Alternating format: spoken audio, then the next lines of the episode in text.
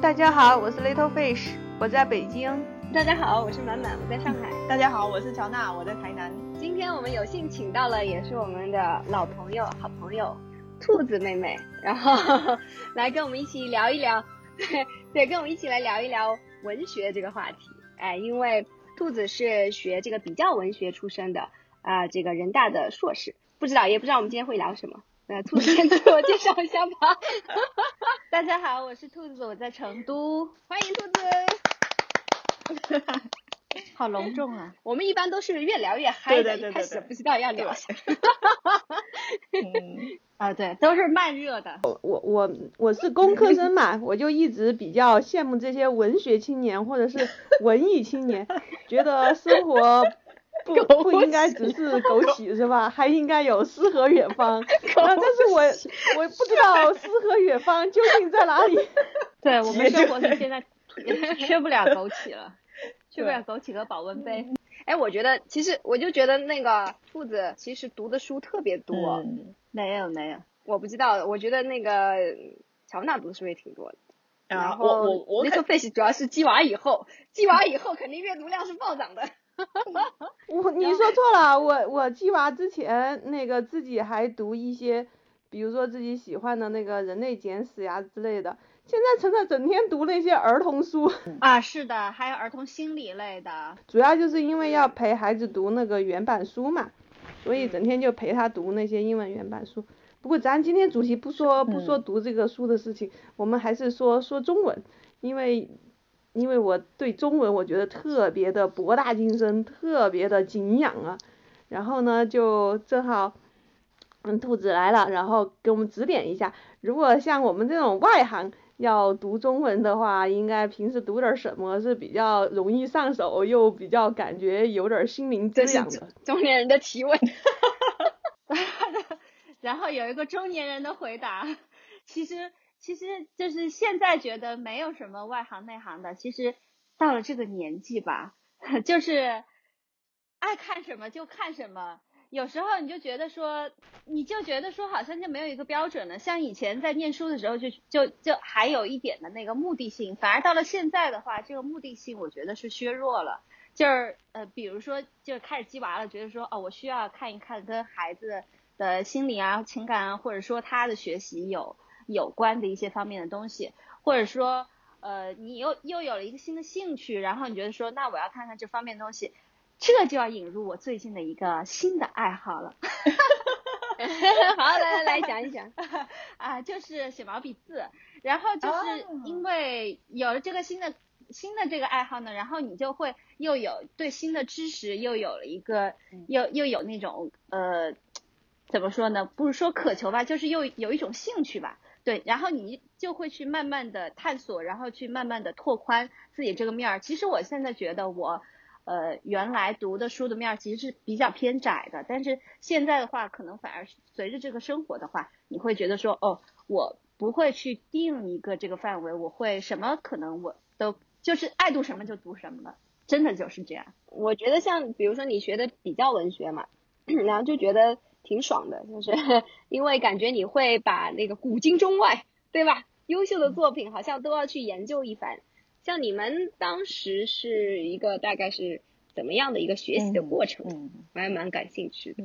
哎，其实说起这个的话，我真的觉得挺愧对我这个专业的，因为一个真正的很优秀的搞比较文学的人的话，首先在语言上就有这个很很很高的要求了，你至少要。两门这个外语以上要比较好吧，然后你要读的原著比较多吧，然后你要了解的文学理论啊，还有就是你要看的那些内容都得比较多才行。然后其实你虽然你既然是比较的话，其实你对呃外国文学、世界文学有了解，但是你对自己的这个文文学传统也要非常了解，你这样才能够形成一个这样的比较。所以其实我觉得我自己受的学术的这这方面的这种呃训练啊，还有就是。呃，规范的话，我觉得都还是比较偏弱的，所以我真的不敢在这里说，就就真的是还是觉得谈起自己的专业，其实没有那么多底气说啊，我是一个比较文学学的比较优秀的，我觉得不敢这样说。其实人一般都是这样嘛，你谈你自己的专业，你总是觉得，因为你就是人家说的那个什么嘛，对吧？那个圈嘛，你的圈越大，你越越觉得自己不知道东西多嘛。哎，但其实你那个圈已经比我们大很多了，所以你可以讲一讲。啊，那时候真的就觉得，呃，我们专业的老师都挺牛的，然后基本上都是呃在呃欧美念的博士回来嘛，然后回来之后就会给我们讲一些新的理论啊，然后会带我们读呃就是呃那个文学文本嘛，然后呃也会就给我就给我们讲嘛，然后当时其实有一些课都觉得啊听上去觉得啊好难啊，就是听了一节课之后下来之后，你觉得你要你自己要需要补充。很多很多的要去查很多资料才才明白呃才听得懂。特别我们有个老师他是讲，他就会把宗教啊、艺术啊，然后把这个文学啊，因为其实，在西方这个文学里面的话，你是不可能把这些因素分开的嘛。然后所以他就会就会就会讲这些啊，对，就其实而且因为我们当时我们是呃那个时候研究生的时候是呃。有一个相当于是试点一样的，就只有两年，就两年制。其实我们我们那几届的人都觉得特别的亏，就觉得少学了一年。哦对，然后我们的专业课的话，除了就是呃西方西方的有那个，包括有那个呃宗教方面的，然后有呃也也也会有艺术方面选修课。然后我们当时当时有一个老师是开了拉丁语，但是我当时没有选修哈。呃，就是现在想起来还是挺遗憾的。我现在想起来觉得没有选修的课都是遗憾，遗憾。对，然后就是，然后还还会有那个呃，就是我们自己国家传统方面的，比如说呃文史哲方面的这个课的话，都会有呃安排一些，对，都会有这样的设置。那你当时研究的方向是啥？因为还是做的是外国文学，我我的那个硕士的呃那个论文写的是美国的一个。南方的一个作家，呃，奥康纳，呃，然后就因为他的是又是在美国的南方，然后又是你知道美国南方的那种宗教的话，其实跟跟那个北边其实很不一样的嘛。然后她又是一名女性，然后她当时那个呃身体又是有残疾的，对，所以就是也挺有特点的，就是很多元素集中在一起啊。但是现在回头看的话，我觉得呃。反正也写的不是特别满意，因为其实当时选他的话，是因为本科的时候看到过他的那个小说，就觉得哇，当时看到就觉得就就是写邪恶的东西写的特别的狠，特别透透彻，然后他对自己也特别特别的狠，然后就就对他很感兴趣，对。但是后来写他的话，就就找了一个切入点，就想从这个宗教意识南跟南方宗教意识呃来切入进来来讲，但是其实最后我觉得。呃，写的不是特别满意，呃，哎，但是我现在已经接受这个过程了，就是你不可能有完全 就觉得说自己完全准备好的一个这个时机，就让你去做啊，我完全准备好了，我可以做这件事情了。对，有的时候你就硬着头皮开始做就行了，对，然后能做出来，然后再在这个基础上慢慢的再来改了。那个里边体现比较的这种，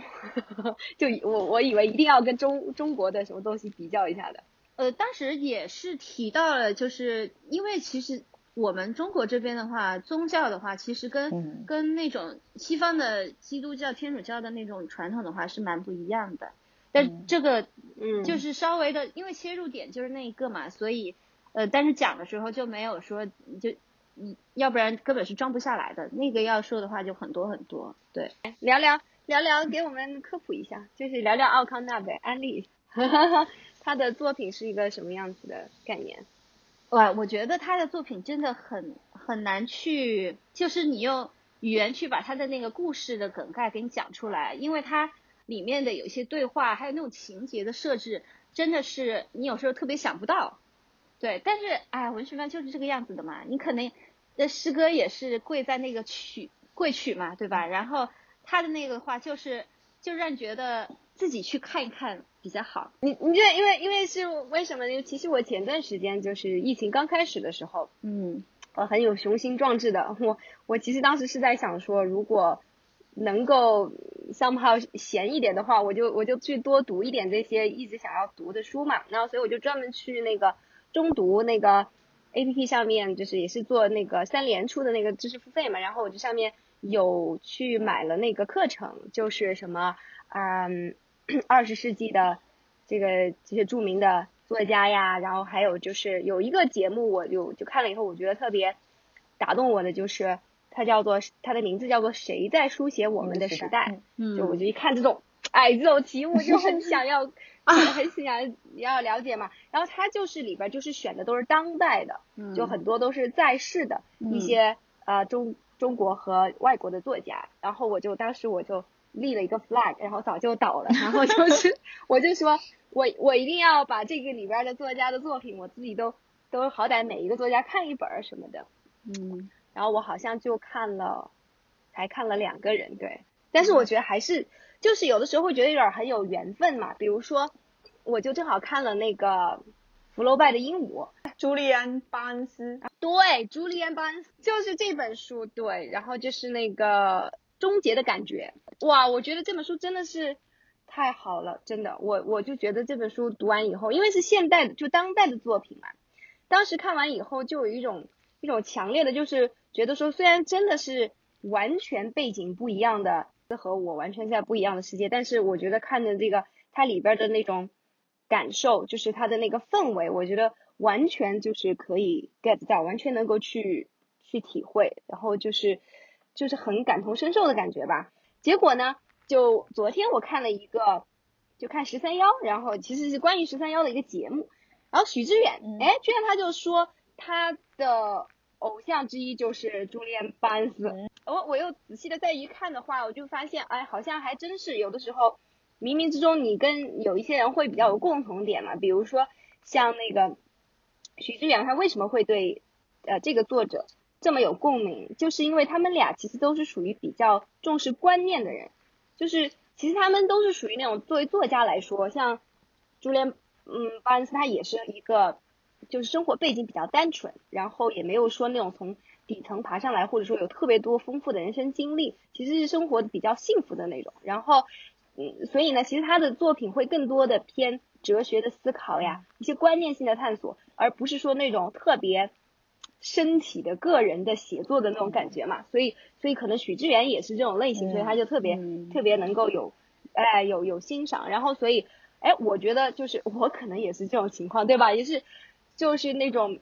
从小也是学习这样上来的，然后其实对于很多文学作品的话，可能往往这种比较偏观念性的，就往往也会有共鸣，所以我就觉得哎还是很有意思。虽然我无意中就是对吧阴差阳错看了一本作品，然后结果发现是一本还是非常非常棒的作品嘛，就就感觉呃庆幸的，觉得很有意思。呃，兔子你也可以像他那个节目一样嘛，就是你就大概比如说给我们介绍一下一些。中年必读，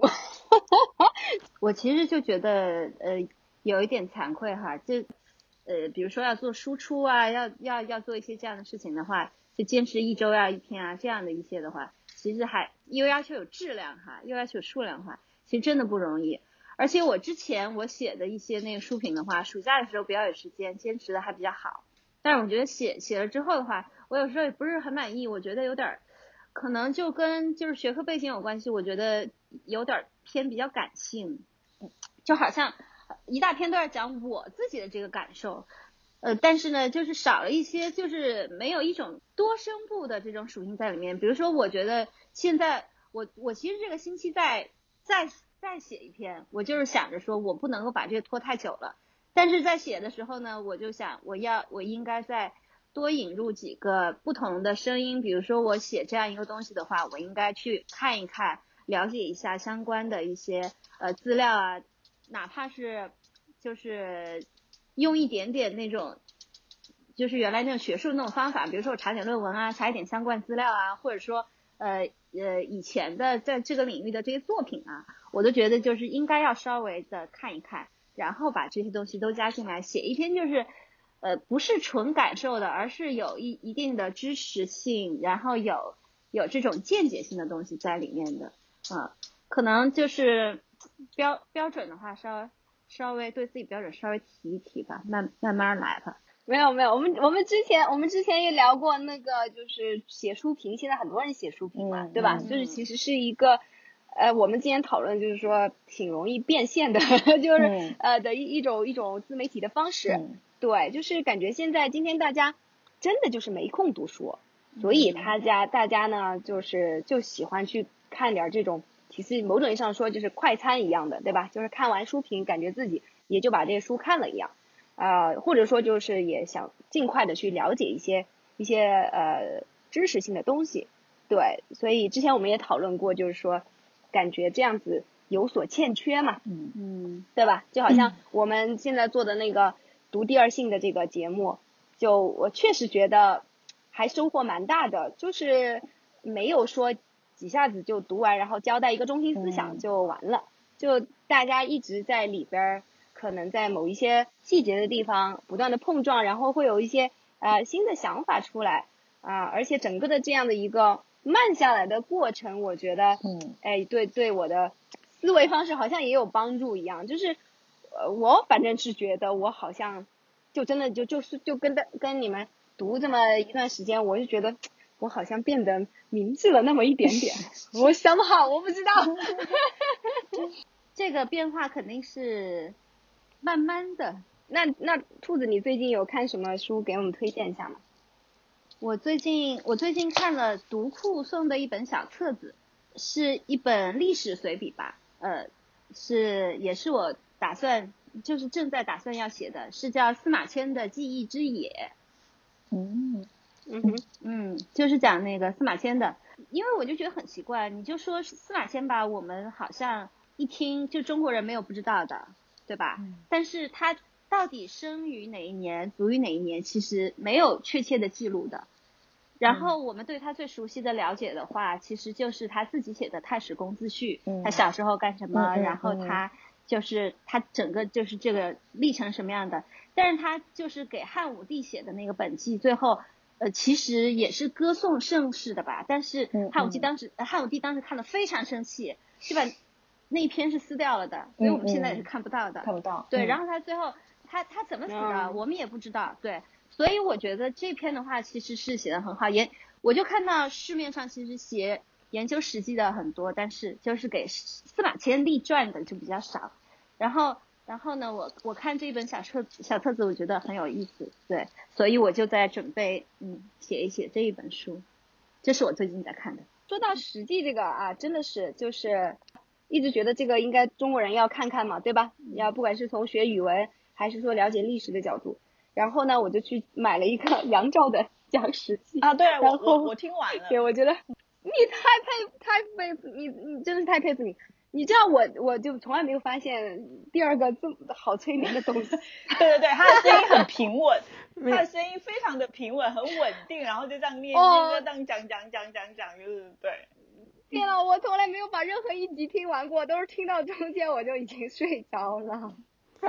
我说你你不要小看那些书的催眠作用。我以前以为我不会，嗯，看《时间简史》的时候，我就觉得这个是应该是我最催眠的书。后来他们就说推荐，比如说要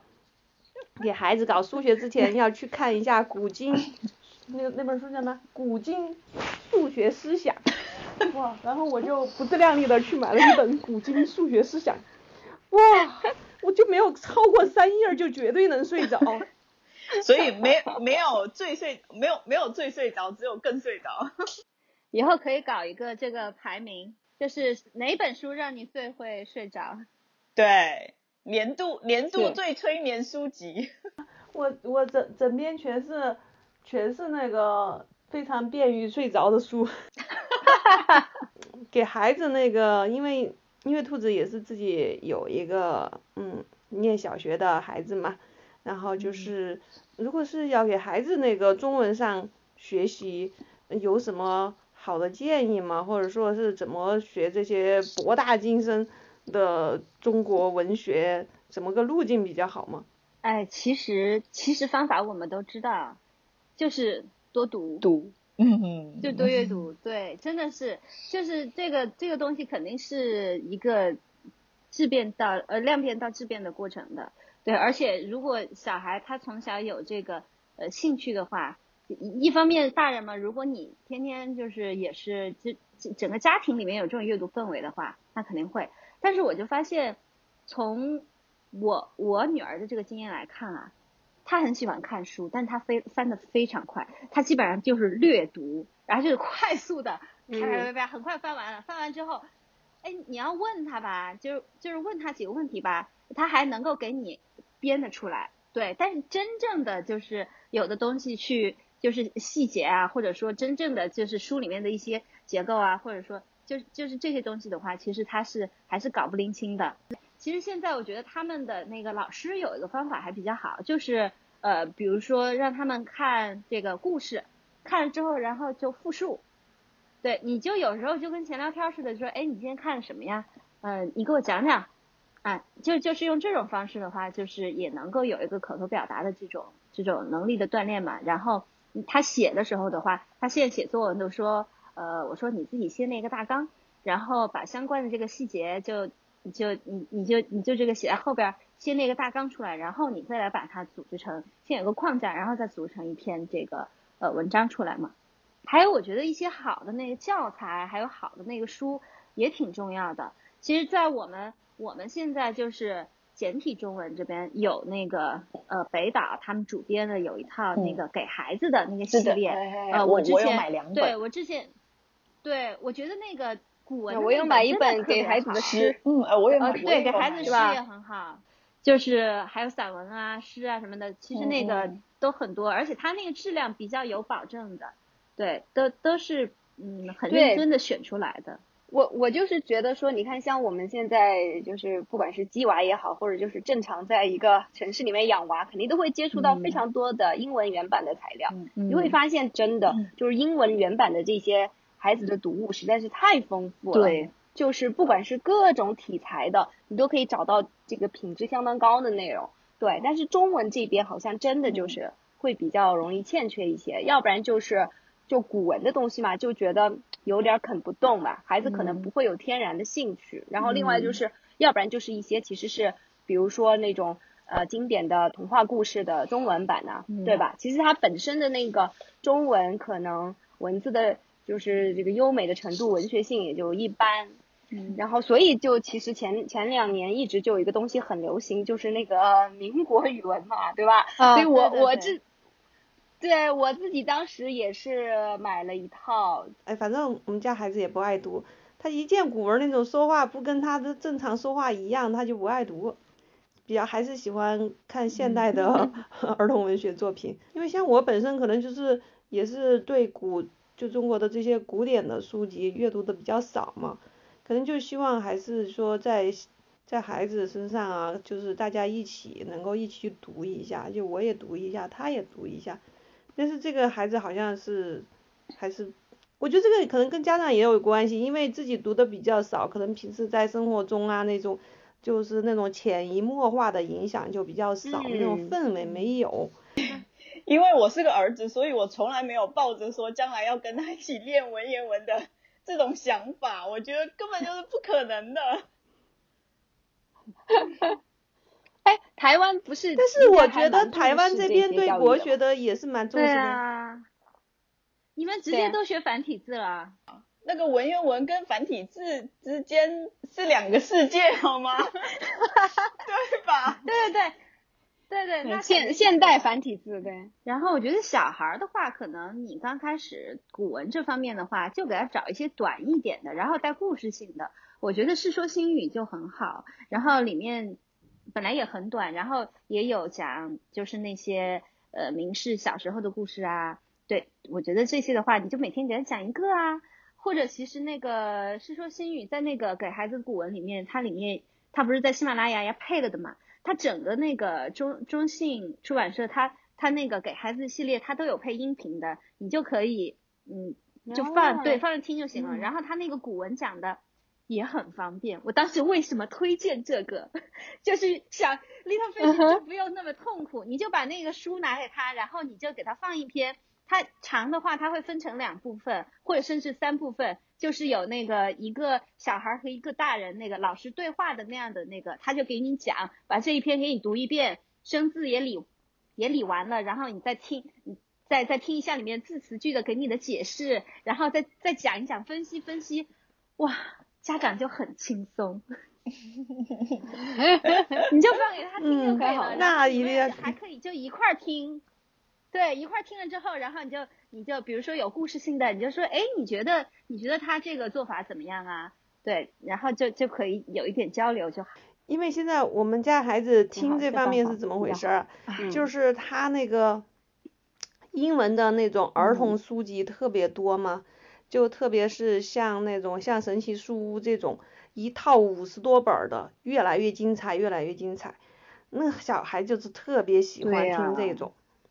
根本停不下来的听。对，但是我觉得嗯中文在这方面就可能《西游记》这种还还能赶得上，就是这种魔幻气质啊，但是很少有能够做到这么几十本儿的这种长篇巨制，对又完全符合儿童心理的这种。因为其实《西游记》本身来讲是给成人的书，小孩子听的可能就听一个妖魔鬼怪的故事，背后的社会呀、那些他是听不出来的。我觉得这个话可能还真真就是要跟那个我们生活经验就是，呃，就是接连起来吧。比比如我还是说《世说新语》哈，里面就有那个王子进行山阴道上嘛，就觉得那个一路风景都应接不暇，风景一路都是很漂亮的风景嘛。这样的话，其实其实像你经常带带妈妈出去玩啊，你就会说，哎，你看我们这一路的景色是不是跟我们那天看的那个有一点像啊？对你就可以跟他说，这种表达的话，古人的表达和我们不一样啊。但是你看他的这个形容是不是还蛮准确的，比我们自己想的要准确，更加那是就是更好一些。就是能够跟他有这样在生活里面的话，你就切入进来，你就不要先讲我，我就给他一篇大文章，要让他今天背下来啊，怎么怎么样。反正我是觉得从、嗯从小一点的入手，跟生活经验结合起来要好一点。对妈妈要求很高的 所以我们这不是都在努力吗？因因为我我现在研究，我发现那个，嗯，我们也比较一下，那个美国的那种，嗯，教材也好，他们就是就也是一一篇一篇的文章嘛，它有配图，而且也有讲那个呃阅读策略是什么，阅读技巧是什么，词汇策略是什么。就是你你很容易上手的，就算我不是一个外国人，我都可以把他的那个母语教材很容易上手的给孩子弄。嗯，但这个中文，连我们人教版的那个教材我都不知道怎么如何入手，除了让他把课文读一读，把单把词词和字儿弄明白了，你就就很难入手，从从哪个角度去弄这些东西，哎呀，我觉得嗯是很难的。本来中国文化就是文学的这样的一个传承，它的教学就逻辑就很不一样嘛。嗯就其实你看，如果从一个传统的角度，我们就是几千年来就是就是那种诵读啊，就是背啊，嗯。就是书读百遍对。一知线啊，对。就是，对啊，就是讲究就是要去呃浸润在那个世界里，对，然后去泡出来的，你知道吧？就不是说让你去有方法目的，光掠影，嗯。或者说你，对对，没啥方法，方法对，它因为它是要，它是要通过这种文化来把你这种德行给熏陶。出来嘛。就它它根本就跟西方的那种现代的教育理念其实是不一样我觉得是嗯有差别的。嗯对，所以所以就而且你看像嗯像那种美国的这种它的那种呃文学或者是 literacy，其实这种读写的教学的话是很实用的嘛，嗯对吧？嗯你要读 fiction、non-fiction，对吧？你你是、嗯对它其实是就一开始就把这个当做是一个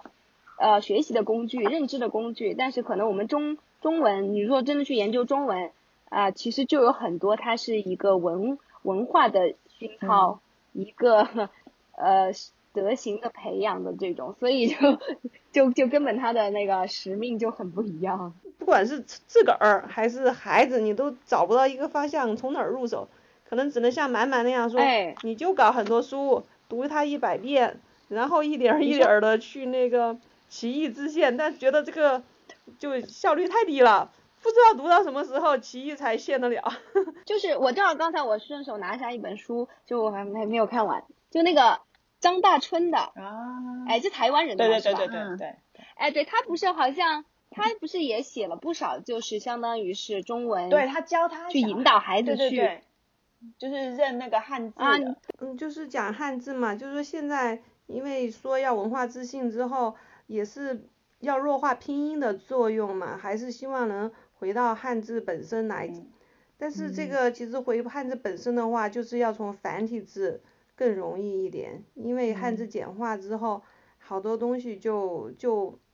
很难看出来它原本的样子嘛。像我最近给我们家孩子，因为我们家孩子写字不是一直记性不好，所以有时候我也费点时间给他讲讲这些字儿。像胜利的胜这个他就很不能理解，为什么是月字旁哈？其实他它不是月字旁，它的繁体字应该上面是一个正，就是皇帝老说正怎么样的那个正，那是他的身旁。嗯，所以说，但是你从它现在简化之后就已经看不出来了，所以可能就是台湾这样，嗯，用繁体字的地区更容易写这样子的东西。哎，为啥二年级就要写字啊？一年级就要写字了，好吗？一年级就得写字。你上语文课最主要的就是认字儿、写字儿呀。就是啊。天呐，那我觉得我我我我真的中中做中国的小孩真的是好惨呀！这中文真的你说写起来真的好难呀。你你不能这样说，你怎么不说？那我们学的是很棒的语言啊。那那你看现在还有 很多外国人学文，你看你从小就学好了，你长大不用他们那么费劲的来学了。对啊，对呀。但我的意思就是说，从小多难呀，是吧？你想想看，拼音文字的话，你只要学会那几个字母，就全部都会写。天呐，中文要一个字一个字的写，而且写的很难看嘛，对吧？刚你说一开始怎么让他写的好看一点呢？王羲之一开始你你你 out 了，你上课就知道。老师上课讲汉字的时候是要先让同学们观察这个字儿的起笔是从田字格的哪个位置到哪个位置，它是要让你一笔一笔去观察汉字儿。然后让你写出来，比如说你观察的是它左上方在偏中间还是偏什么，你写的时候也应该是那样，一个字儿一个字儿练出来的。哎，对，那那让小孩从小去练书法有帮助吗？会啊，一定会有帮助的。我小时候就是六岁的时候开始写毛笔字嘛，其实六岁的时候我我觉得我应该也不太，中文字应该也不太写太多吧，但是就是写毛笔字就是每天一页。你也不会花太多时间，反正我妈就是要求我说，你每天就把那一页写了，就是那种碑文啊，就是去去抄那个碑文嘛，就是那个时候古古时候就是各种的，对，就是每天一页，反正一页大概可能就十几二十个字吧，反正就把它写完，然后都是都是繁体，所以还是有用的。对，乔乔娜的字就写的很好看啊，就是，但是我是觉得说，你就是会对繁体字跟像我现在啊，我对繁体字的接受。就是从一开始就完全没有抗拒积累，就是从小的那个积累，我觉得还是会有的。就是你不用你不用去要求他一定要写的很漂亮或者是什么，你就是让他每天一页，就是去写，然后他写到一个程度，就是那个时间累积起来，就是积累的那个厚度。这个肯定是，嗯。所以总而言之就是。咱们的传统文化就是都得靠积累，对 对对，都是靠时间去堆出来的。嗯，没有什么技巧，对，没有什么技巧，而且写毛笔字，老师其实能教的非常有限，他只能教教你说你起笔是要运笔的，然后转折的时候要运笔的，但是结构是什么样？对，你的那个过程，你你完全是要靠自己去练的。我现在在家也有写毛笔字。每天都写，我写毛笔字，我然后我每次就拍照给我爸看啊，然后我爸第一次看到说，哦，你的毛笔字就是这么多年没有写了，还不错。然后后面跟了一句什么，你这样好好念，到六十岁的时候你一定有所成就。我爸的意思就是说，其实这种中国传统文化，你就是要去靠时间去累积的。你看那个。大师其实也没有说什么二十几岁就是书法家的，没有啦。对，讲汉字儿我也觉得嘛。你说英语，你你你很少就是说要去解解释这个单词，为什么 dog 是 d o g 三个嗯字母拼起来的是吧？你你没无法解释吧？但是汉字儿其实你是可以一个一个的去给他讲的，它这个词本身的意思，这个字本身的意思是什么？它是怎么演化来的？它有象形嘛，像象形会意的成分，对，嗯，汉字六书我我就想起来，孩孩孩子真的是，我就我我觉得特别逗，我就想起我我儿子现在，你看刚刚你六岁了嘛，对吧？然后他前前段时间我在让他就是尝试着稍微读一下，就是那个阅那个牛津树嘛，对吧？就是稍微把它读出来，因为之前一直就只是让他。听呀说呀，然后没有让他去真的去阅读，然后他就有一天特别有怨念的把自己关在门后面，在那儿说，说好难呀，读，然后读一半天也不会读，啊，就我就我就在想，我就在想说他他如果到时候要写汉字的话，更更把他愁死了。有人说啊，这写一半天不会写，哎，真的，他他他还不知道未来等着他的是什么，他觉得那个英文那样子，他能把每个字母拼出来，对吧？然后他还是觉得已经挺困难的了。他虽然都能拼出来了，基本上，但是他还是会觉得这样一个个的拼太难了，就不知道他当时看到中文的是什么样的感受，一笔一笔的写出来，为什么要先写这一笔，然后又是一有几几个横几个竖啊？天呐，我觉得这个太难了。嗯，对啊，我们我们家毛毛有一次跟英语老师英语外教嘛，那英语外教问他今天学了什么，他他是书法课嘛，他说学写汉字儿，然后那个那个外教就说啊，我也挺感兴趣，你给我介绍一下吧，说汉字儿太难了，有些字得有二十画。对，哦，繁体字就更多了，是的，像龟乌龟的龟，我到现在都不是的呀会。对呀、忧郁的乌龟，哇，那台湾小朋 是友吗得多苦。崩溃。对呀、那我觉得台湾的小朋友更可怜了。对呀、天呐，从小写这么多笔，但是这样他从小这样的话，我之前看他他就觉得还 OK 了，就觉得习惯了已经。对对对对对，其实之前我看过一个理论啊，他不是就是说中国人中国孩子从小在这个实际汉字上面其实付出了非常多的时间嘛，嗯就是相相对其他的拼音汉文字来说，就有有有一点效率低。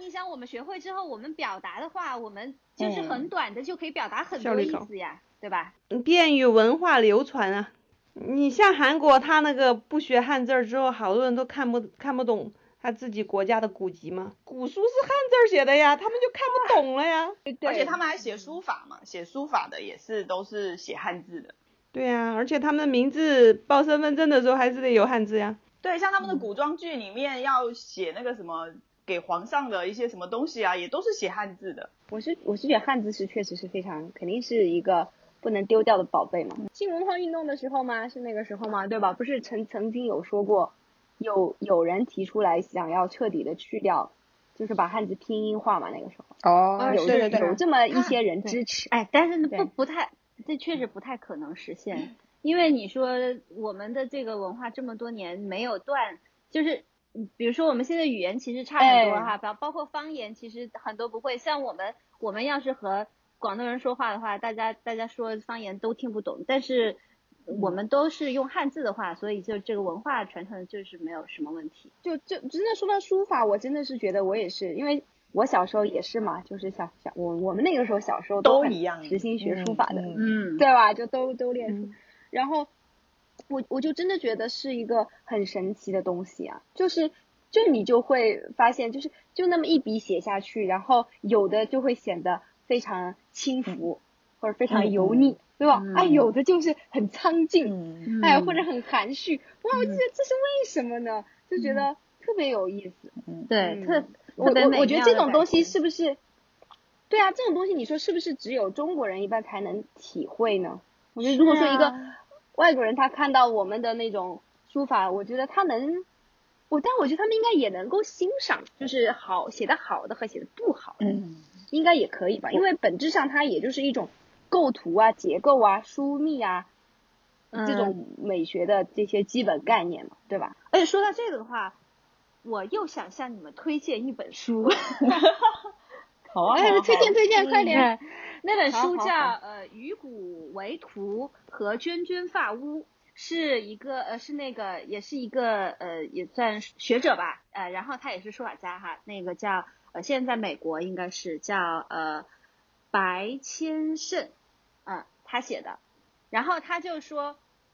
他就在那个波士顿大学，然后教那个外国人要写汉字，他就开了这个汉字课的书法课的。然后他的那个书里面，他还分析了，就是说，呃，他有看到有的很好的作品啊，对，他说，比如说这一笔特别有哪个碑里面的那个古意，他说，但是你说这个外国人知道吗？他自己并不知道，他他就是瞎写的，对吧？他或者他凭感觉写的，但是你有一个书法史背景的人，你就觉得说哇，这一笔就是你能够联想到那个渊源去，但你没有这个背景知识，你不知道。对，然后他就说，呃，比如说那个在那个敦煌的那个呃经书，当时藏经洞挖出来之后，里面也有很多很多那个呃唐代的那个抄的佛经嘛，呃，然后有很多都是民间的人抄的。然后后来就有一些就就是很有名嘛，然后大家就就成为大家那个模仿的一个对象，呃，大家临帖啊什么的都会觉得这个好。他他就是说，为什么我们从小就是学这个书法的时候，我们临帖都是临那些名家的，呃，然后呢，呃，有一些就是普通人写的，在他的时代过去很久之后，然后到了现在，我们又会反过来觉得说，哎，有的普通人写的特别特别棒，那我们现在的普通人写的字。现在能不能就进入这种经典的行列呢？他就讲这样一个问题，所以娟娟发屋是他在重庆的时候就拍到的一个那个一个发屋，就是自己写的这个字，他觉得这个字很有意思，他就拍下来了。然后他就他就讨论了一个这个就是这个经典是怎么形成的问题，然后就讲的就是说现在的这些就是普通的人写的作品，他能不能在现在成为经典？他答案是不可以，只有等到以后才能成为经典的。反正这本书非常非常有意思，我觉得如果咱们这些练过书法的都可以看一看。好，好的。哎，叫什么？就娟娟发屋和什么？还另外两另外四个字是什么？鱼骨为图，鱼骨为图是呃，在那个波士顿那个大学写的，就是我们要那个呃求求古风嘛，大家都很好古嘛，都比如说我们写这个东西都觉得古古代的东西更棒嘛。与古为图和涓涓发乌。哦，啊，我还我也打算写这本书来着，但是我觉得也要现现知识也不够，我我可能也是想再多了解一些东西之后再再来写这个东西。哎呀，我我我现在我算是明白为什么就是那个公众号里面啊聊怎么学英语的这些特别多号，但是聊怎么学中文特别少。你看像兔子这样子的中文系毕业的。让让要向我们介绍点方法都不敢轻易说，这个哎呀我需要去查点资料才敢说，那个我需要再研究研究才敢说。但是我们介绍学英语方法的时候，一个门外汉随便也能哗哗写出无数帖子来，这个这么学，那个那么学。但其实某某种意义上说也确实是啊，因为英语的有一些学习方法，尤其是现在它已经体现在那个教科书里边的，就是多少年来的一个。一个沉淀的一个一个结果嘛，就是一些通过实践验证出来的比较有效的方法。所以说，其实就像 Little Fish，我一直觉得就是非常可贵的一点，就是你你真的就是去 learn from the best。你你你去研究那些教师用书的时候，你就真的把最嗯怎么说啊，也不一定最前沿吧，但是一定是最实用的、最经典的那些教学的方法，你已经就了解到了。就有些人，他其实很多时候还是太想当然，就是没有真正的静下心来去看过那些东西。你需要稍微去看一下，这种东西在国外应该成型的比较多。但但我觉得中文的话，就就是刚才我们探讨那个问题嘛，它它没有什么呃这个一招鲜的方法论，它就是得积累，得悟。你你得，对你得。对，不停的去练，然后不停的握，然后你你才可以忽然开窍，然后，对，就是就是这个过程，就是这个悟的过程特别难受。我觉得特别是，包括从我小的时候学古文也是，一开始就很无感嘛，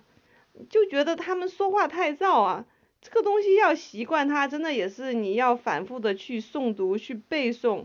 然后积累到一定程度之后。你才感觉忽然开悟的那种感觉。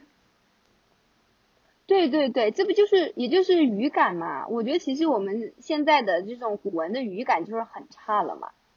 我觉得我我现在的语感肯定是不如小时候的语感，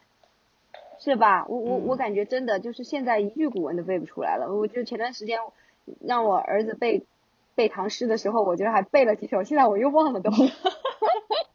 我我我听到这个，我就觉得这个学古文为什么会是现在家长的痛啊？你说现在家长这么讲究那个对孩子学习投入的投入产出比是吧？但这样我们聊完之后，古文这个东西啊，就是你无穷的投入，但你不知道它在哪个点才产出，有可能它是在高考以后它才起义之间。是是是，我觉得这个这个正好就可以很很有的聊啦。我就觉得这个其实就是为什么今天我们觉得文学这个东西好像很没用啊，就是因为我们今天所有的东西都已经是把它用有没有用来作为一个评判标准了嘛，是吧？就是像说。其实包括那天，嗯，我我看那个文章，就是讲说今天讲今天的大学生，呃，有一篇三联写的一篇文章，好像呃十万加了，呃，就是讲他们这些孩子，尤其是名校的孩子，怎么样成为了绩点的呃那种奴隶，相当于是，对吧？对于那些孩子来说，就是一为了谋求一个高的绩点，然后呢。就是就必须要保证所有他选修的科目，呃，就是都要有很好的分数，所以就导致他们完全不敢去冒险，比如说去选一些啊文学赏析，或者说选一些好像跟他的这个实际的专业也好，未来的工作没有直接联系的东西了，就变得越来越功利。然后我哎，我就忽然想想到我当年啊，当然我们当年应该也有特别追求绩点的学生。但我就忽然想到，那个时候我虽然大学里面，按照今天的呃想法，有时候反思一下，觉得自己太太傻了，就是完全不会规划嘛，对吧？就完全没有概念，不知道一个好的 GPA 意味着什么，然后就什么都没有去管它。但是我觉得至少有一点，我还是很庆幸的，就是我真的去修了很多，完全是我自己愿意去修的，比如说什么。西方音乐史啊，什么哲学史啊，然后摄影啊，什么乱七八糟，我还继续搜选修过一个三农问题的，后来才知道，我是我是抱着真心去学习，然后后来那个课原来是被很多人当做就是充学分的水课，平时不来，然后考试时候才来的，对，类似像这种，就我就觉得说，其实像我当时我们那那种学习方法，我我倒是觉得，其实现在想起来。对我的帮助很大呀，对吧？也许他没有对我有什么实际上意义的帮助啊，没有能够去保研啦、出国啦，又怎么样的？但是我觉得那那些对对于你的人生的滋养还是很深刻的。因为因为你知道，我当时在大学时候，我就特别特别有有感受，就是之前我在大学时候跟那个商学院的同学有过接触，就当时在大学时候。我就有一种明显的感觉啊，就是跟我们那个系的同学就完全不是一个世界的人，就就按照今天的话来说，就是真的过早的油腻了，太油腻了。就那个时候就是大学生，就是因为一些什么社团活动的接触到，哇，那个就就觉得完全不是一路人吧，就是，但是可能人家现在很成功。